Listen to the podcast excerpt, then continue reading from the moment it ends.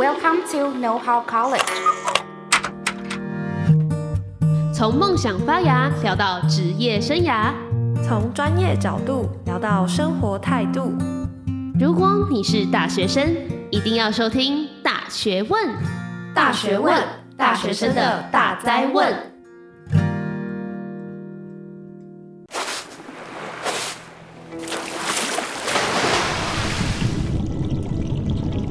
受过海里的世界吗？欢迎回来，《大学问》大学生的大灾问。我是主持人 Evan，我是今天的客座主持人 Julie。嘿、hey，Julie，你有没有发现，除了我们七月中的时候跟大家讨论的打工换宿之外，最近也有越来越多人开始在尝试潜水了？有啊，我自己也是两周前才第一次尝试体验潜水呢，而且我接下来也想继续考 OW 证照哦。真的假的？那我觉得我们今天这一集应该要来好好让大家认识一下潜水到底是有怎么样的魅力，以及让我们了解潜水可能有分成哪些类型。那透过考证照过程当中，我们又可以得到哪一些的训练或是课程，以及我们要注意哪一些特别的事项，才可以让我们安全又开心的体验潜水哦。那接下来我们就欢迎今天的来宾 Dr. Ming。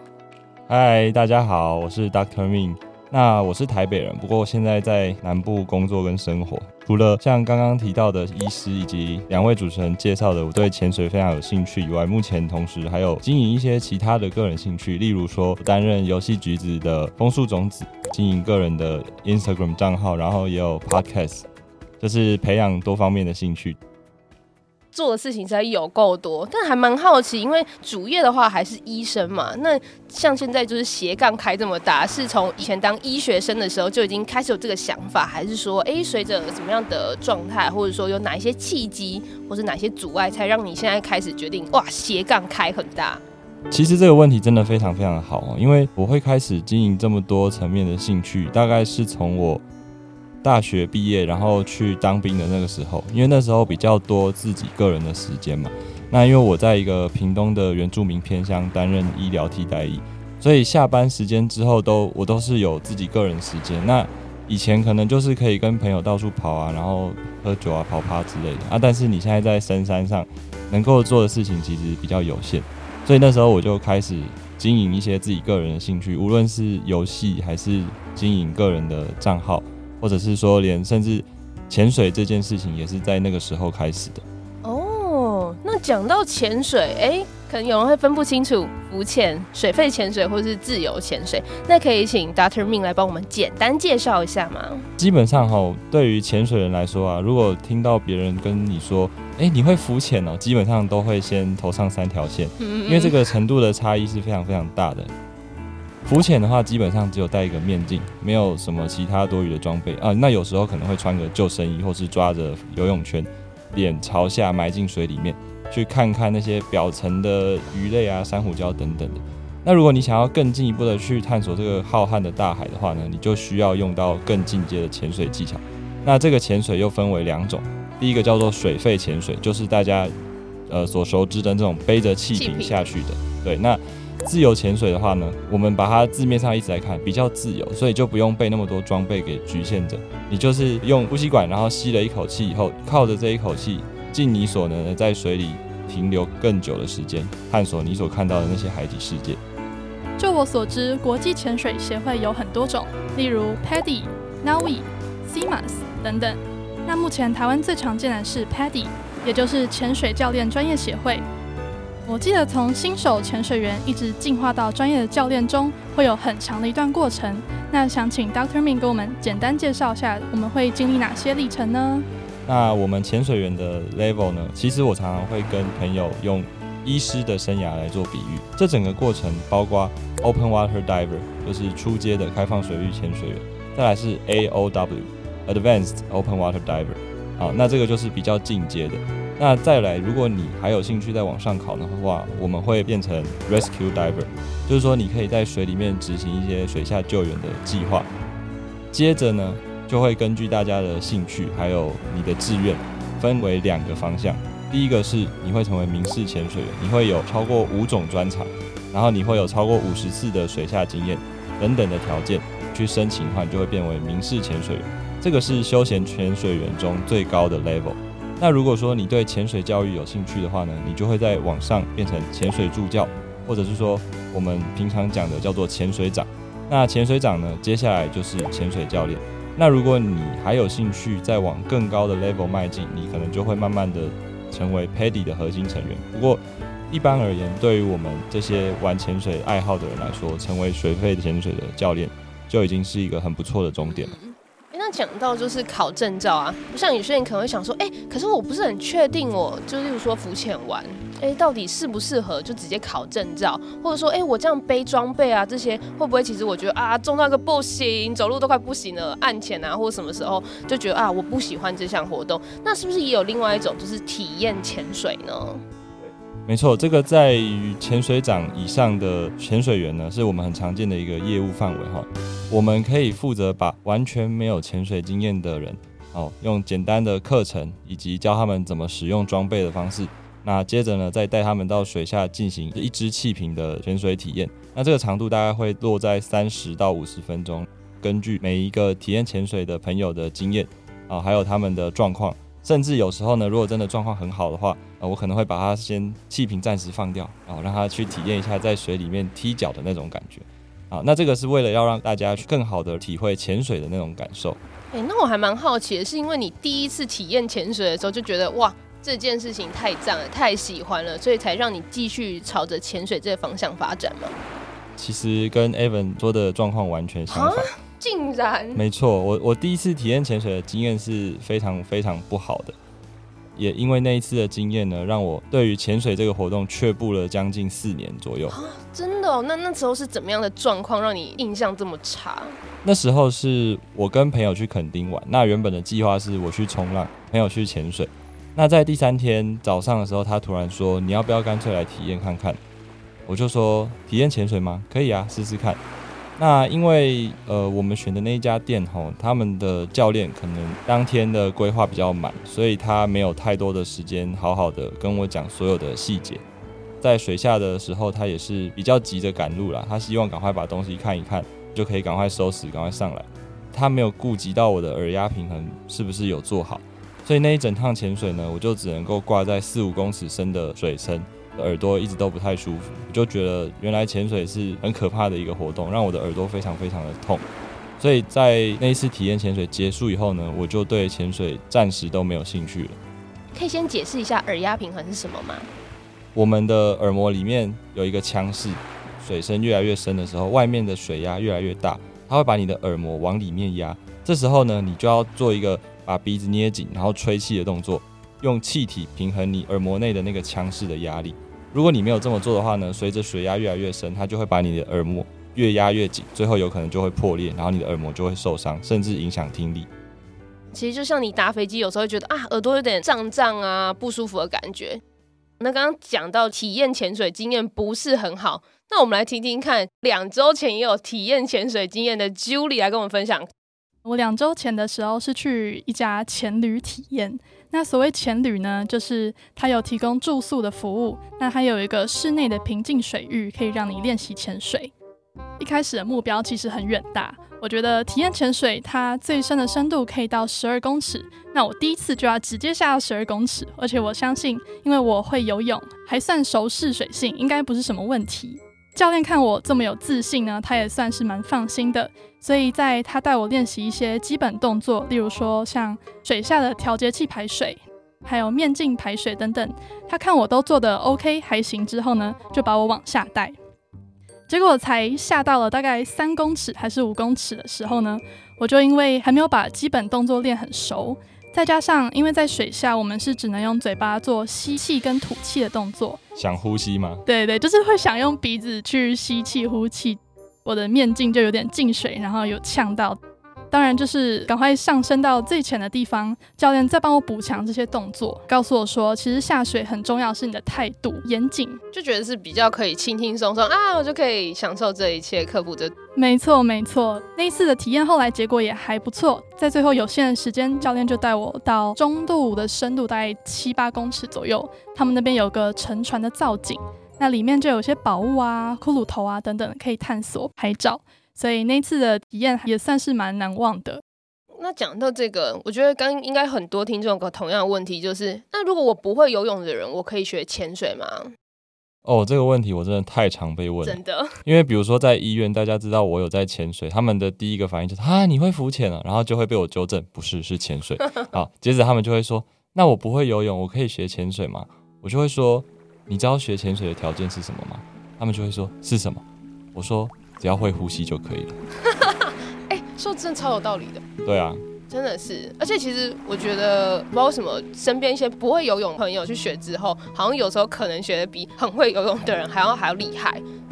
对于会游泳的人来说，他们有一种自己习惯的呼吸的模式跟踢脚的方法，不见得适用于潜水。所以有时候我们会看到很会游泳的人，他刚学潜水的时候就会一直用游泳的方式来踢脚，我们就会花很多很多时间在矫正他的这个动作。我记得我那时候去体验的时候，甚至还穿着蛙鞋，然后踢蛙脚。哎、欸，其实踢蛙脚是可以的，但是踢法其实不一样。我那时候也是踢脚的时候，教练一直提醒我说：“你不是在游自由式，你不是在游自由式。”那刚刚讲到，就是除了这之外，可能也会有些人遇到，就是啊，怎么办？我觉得这好像有点可怕，有点危险。那尤其像我们听众可能比较多是大学生，可能爸妈哎就会觉得啊，这个潜水是不是很危险呢、啊？这样我要让我的小孩去吗？你们有遇过这样子的状况吗？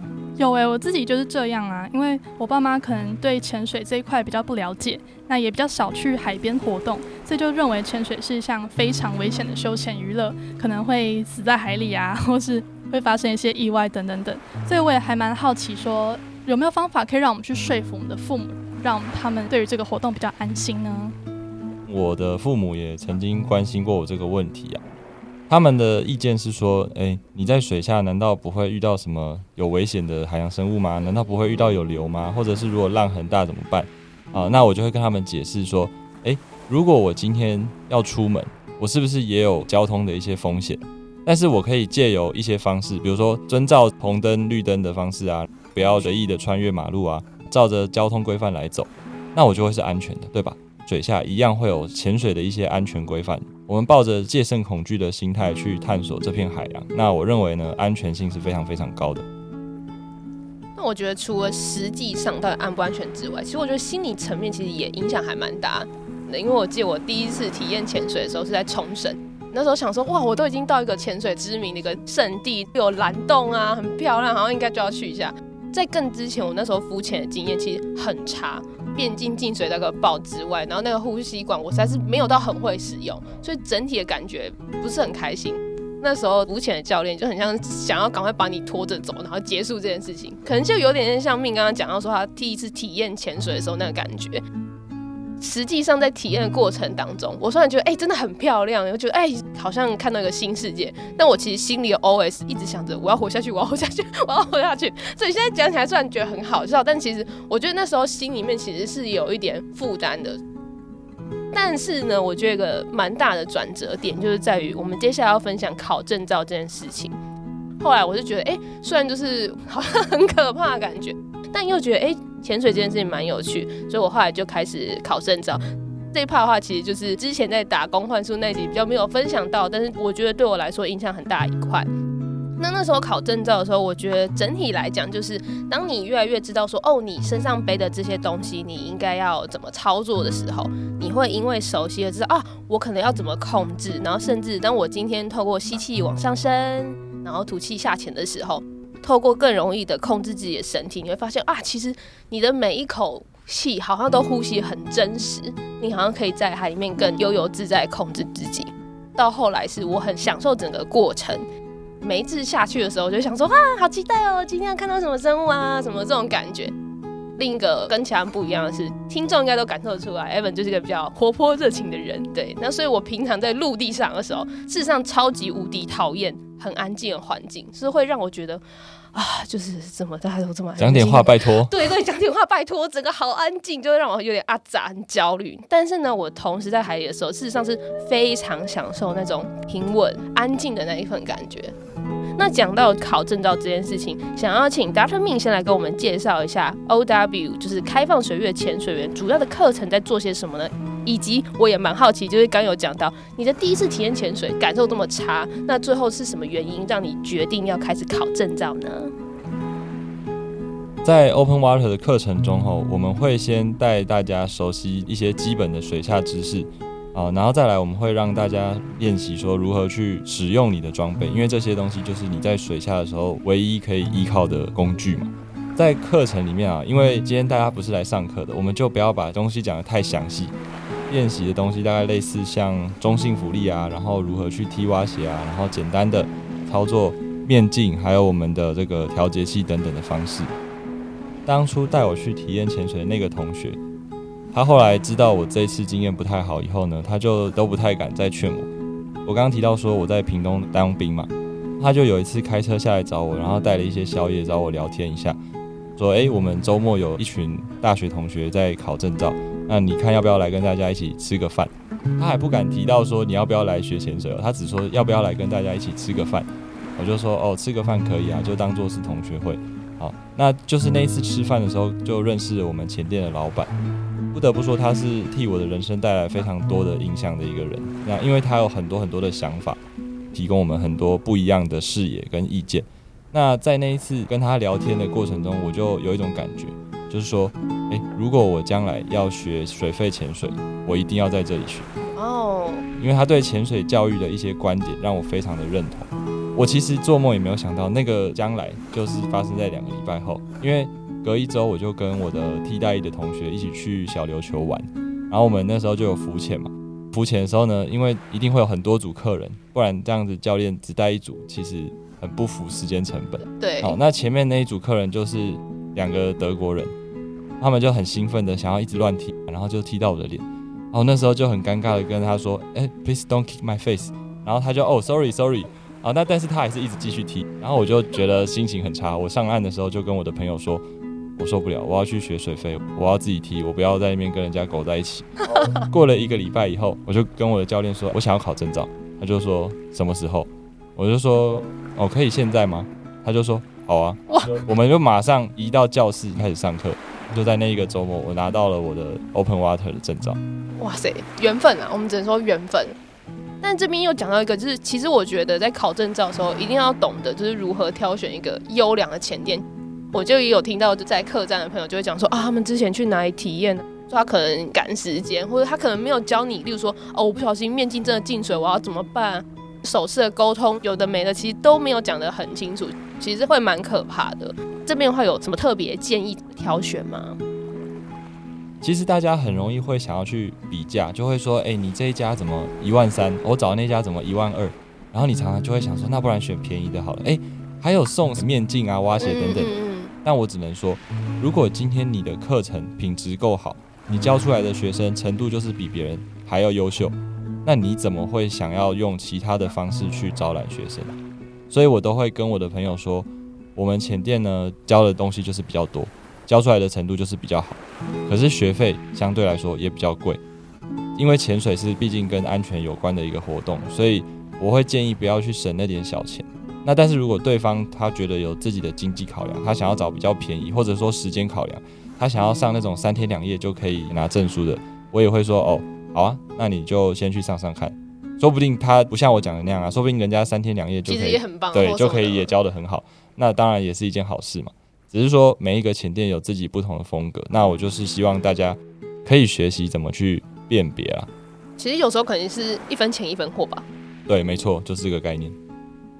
嗯、呃，我也蛮好奇说，说当我们上完 OW 的课程啊，那我们是要多练习几次，累积多少经验跟能力，才适合继续挑战 AOW 呢？大家内心会有一个习惯啦，可能 Open Water 以后潜了十支，再去考 AO 会比较好。但是其实很多人都会把这个十支呢，他只看数字，他不去看背后的意涵。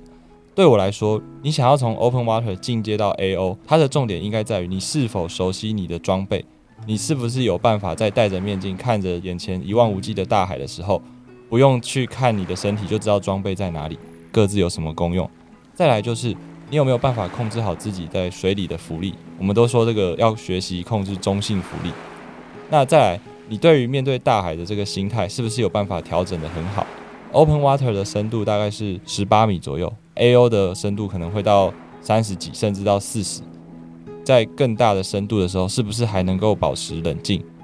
那我这边补充一个小百科，刚刚一直讲到这中性浮力，那其实就是在海里的时候，事实上是可以保持在一个原地平衡状态。当你吸气的时候，你事实上是可以缓慢的自己往上升；吐气的时候可以下降。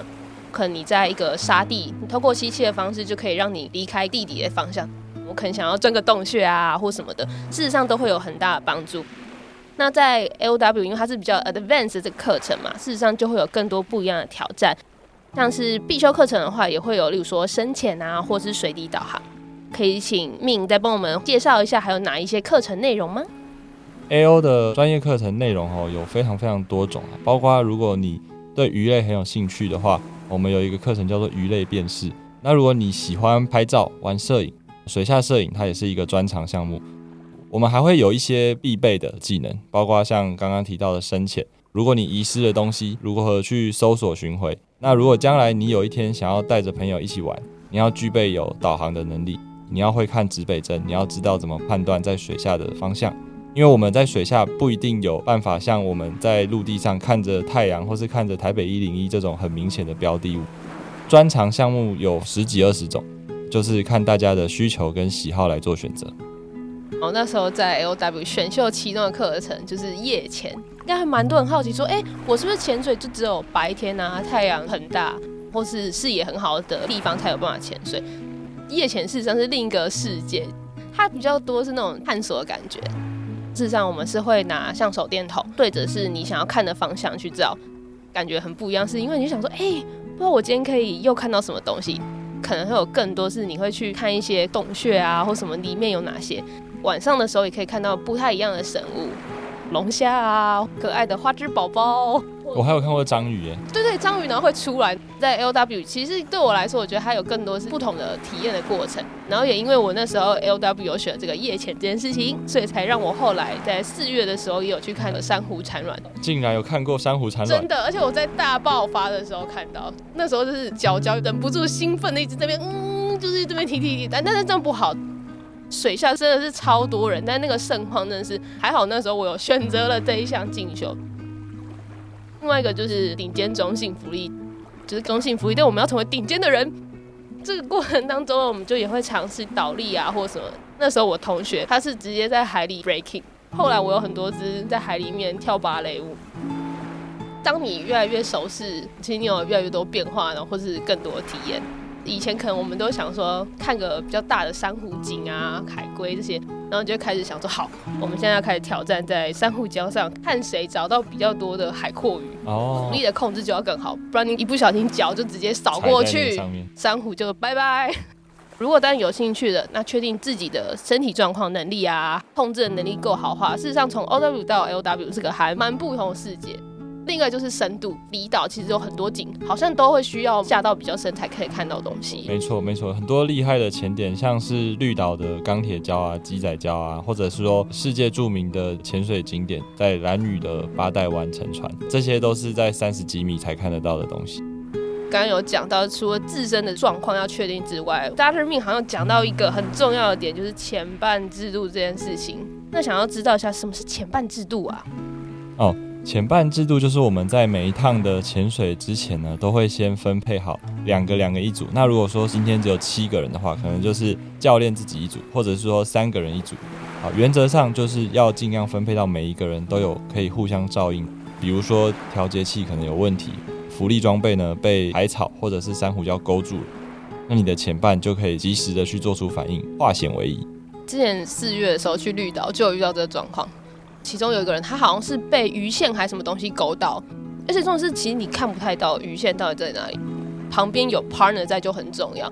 大家有时候可能突然被卡住，其实你第一反应会是你要不就是一直往前冲，然后不然就是一直绕。可是你可能在绕的过程当中，反而把自己缠得更严重，然后而且会很慌张，开始呼吸就这种的控制可能就会越来越不好。还好他旁边有个很好的 partner，赶快拿小刀把线割掉。对啊，不管是哪一家潜店啊，或者是说各大潜水协会，其实都比较不鼓励独潜这件事情。因为你如果真的遇到了什么状况，不管你再有经验，有时候你可能一时分身乏术，然后没有人可以帮你求援，没有人可以帮你做什么事情的话，其实真的危险性还蛮高的。前半制度的课程里面哈，会通常让大家练习的项目有三种。第一个是，如果你的前半装备有问题，你要如何帮他把装备拆下来处理好，再把装备穿回去。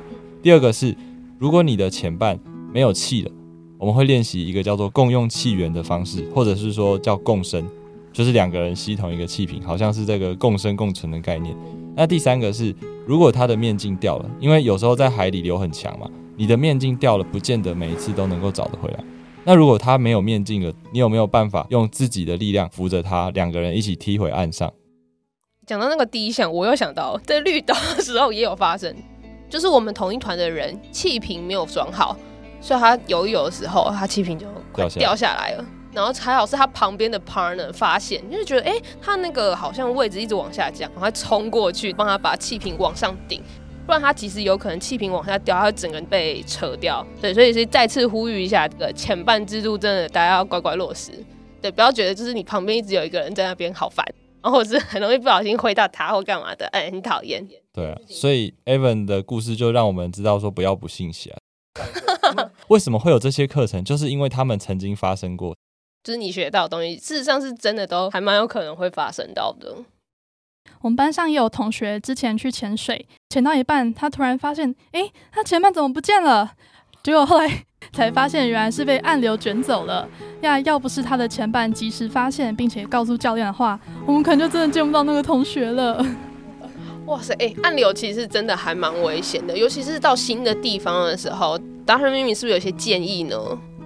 其实我们在潜水课程中一定会强调的一件事情就是。不管你今天潜了一千只还是两千只，你如果到了一个全新的、不熟悉的地方，一定要请当地的教练作为导潜，因为你不知道它的地形，你不知道它的流况、生态是怎么样。无论你是再有经验的潜水员，都有可能会遇到危险。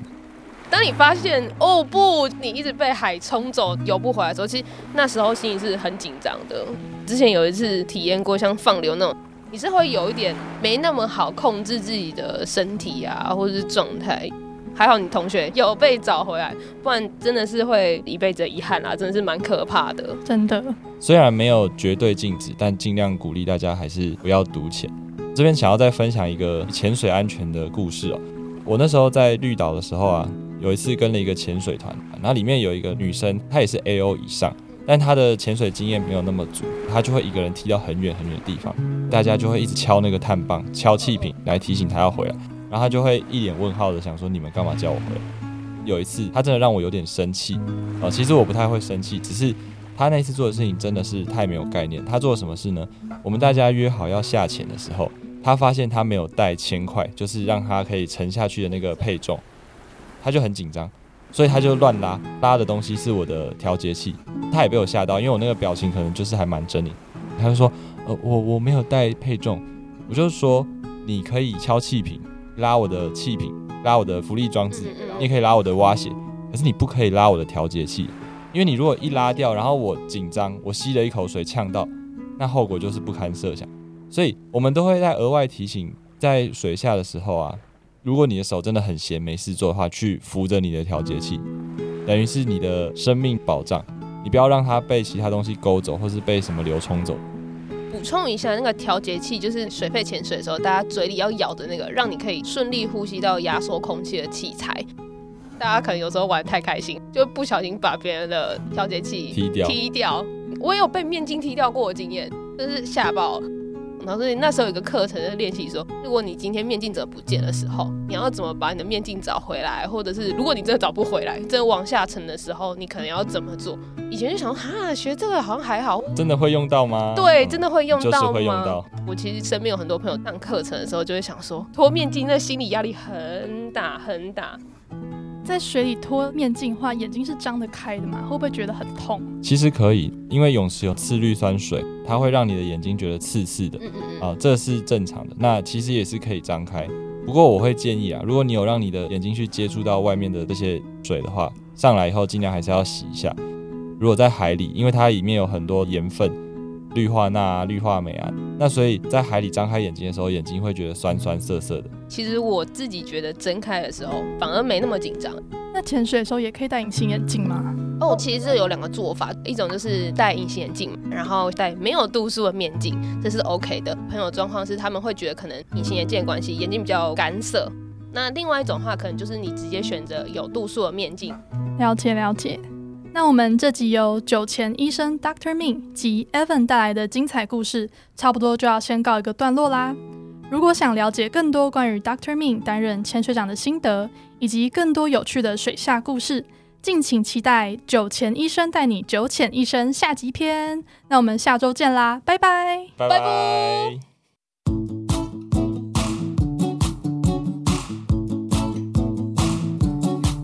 感谢各位的收听，有其他建议、想听的节目主题，或是想对我们说说话。都欢迎在下方节目说明中找到我们的提问回馈箱连接，把你的想法分享给我们哦。我们下集见。